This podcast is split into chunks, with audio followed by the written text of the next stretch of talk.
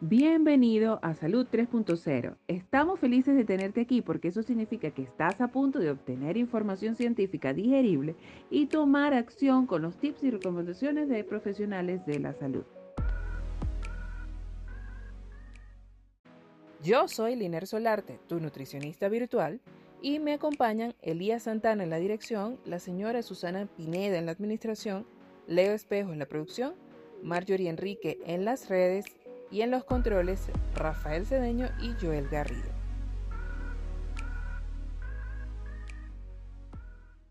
Y hoy vamos a hablar de uno de los tipos de dieta que a pesar de que tiene mucho tiempo conociéndose, aún existe mucha duda sobre ella y es que las personas suelen ser precavidas con respecto a ella porque no tienen o no saben si son seguras.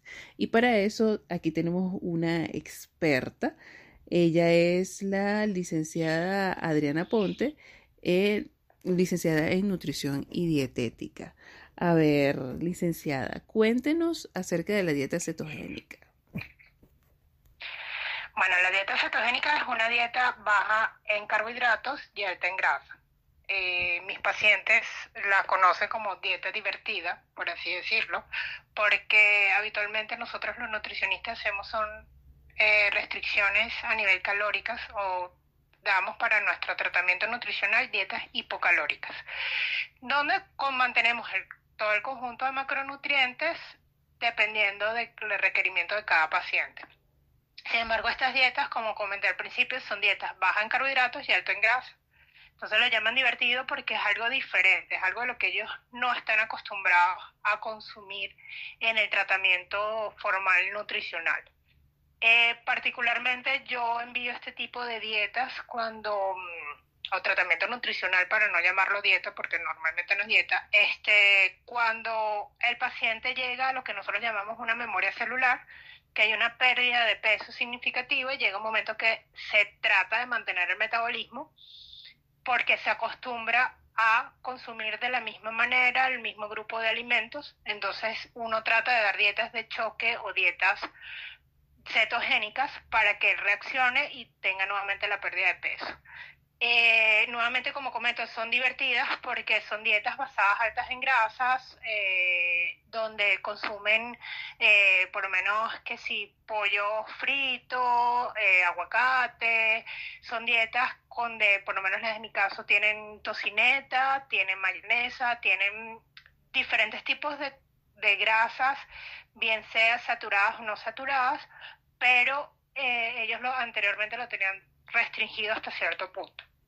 Entonces, así como que un recreo para ellos, se divierten. Muchos de mis pacientes dicen que su ambiente o su entorno familiar o con las personas donde ellos generalmente se desenvuelven es una de las pocas dietas que ellos acostumbran a, acompañarnos. Porque, claro, es así como que, wow, no estás a dieta, o sea, se siente que no están a dieta. Eh, bueno, como comentaba al principio, sí, muchas personas, muchos pacientes, cuando uno les da este tipo de dietas, quedan como que, ya va, espérate, pero yo voy a empezar a comer así y no me va a pasar nada, yo no voy a aumentar de peso, no va a tener el efecto yo-yo. Entonces uno dice, bueno, si la haces como yo te la estoy enviando, vas a tener tu pérdida de peso. Ese es el, ese es el deber ser, pero todos los metabolismos no responden de la misma manera.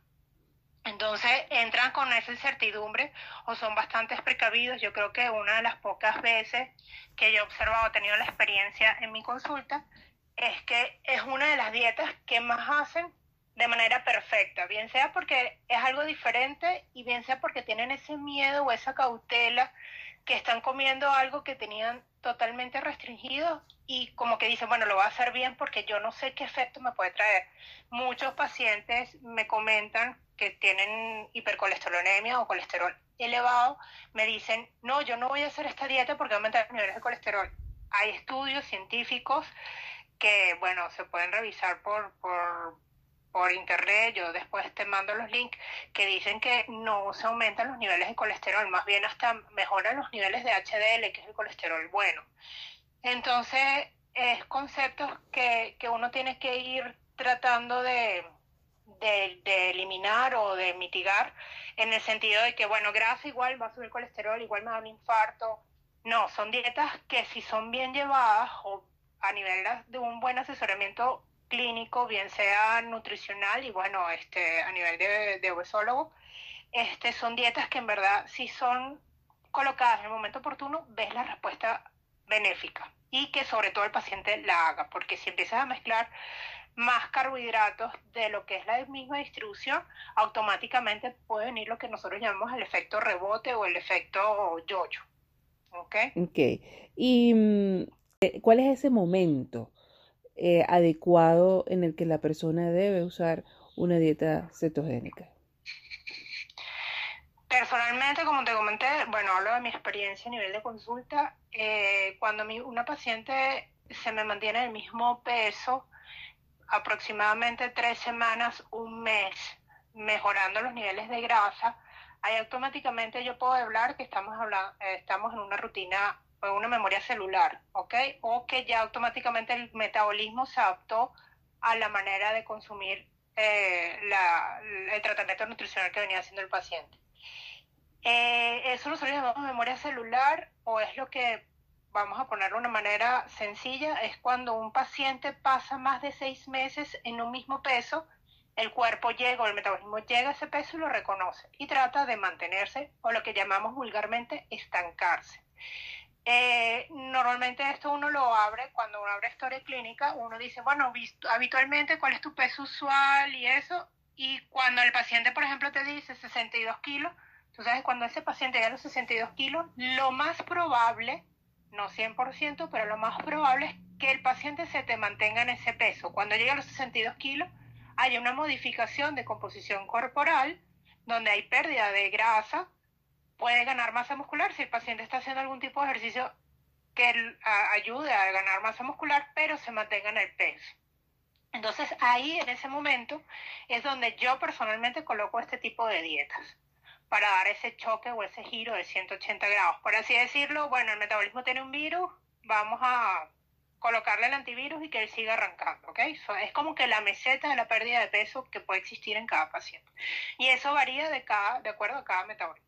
Ok, y después mm, retoman el, la dieta tradicional, por decirlo así hipocalórica, pero... Habitualmente se, se, vuelve a retomar la dieta hipocalórica. Eh, yo hago una dieta como de transición, por así decirlo, de la dieta cetogénica. Hago una de transición de tres días y posteriormente vuelvo a la dieta hipocalórica. ¿De transición por qué?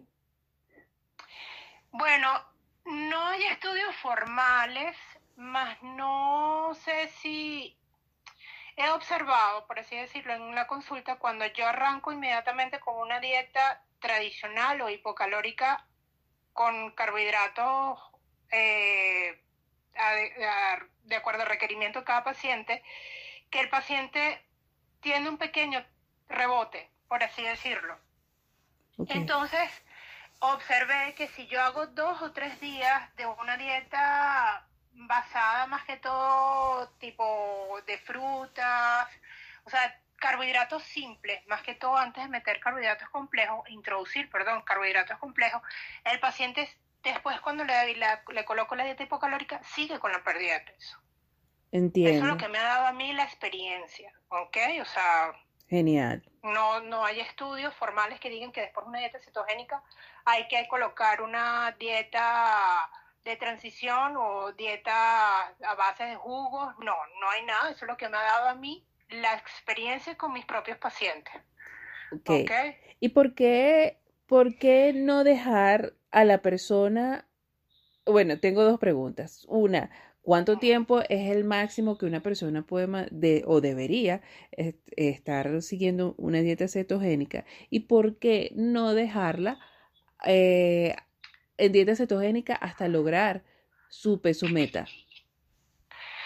Mira, hay varias controversias, por así decirlo. O sea, yo porque soy muy tradicional o muy conservadora, por así decirlo, no le pongo la dieta cetogénica a mis pacientes más de 15 días. Eh, primero porque he observado después de 15, inclusive hasta después de 10 días, el paciente logra nuevamente mantenerse o estabilizarse. Entonces el efecto que se busca ya se pierde.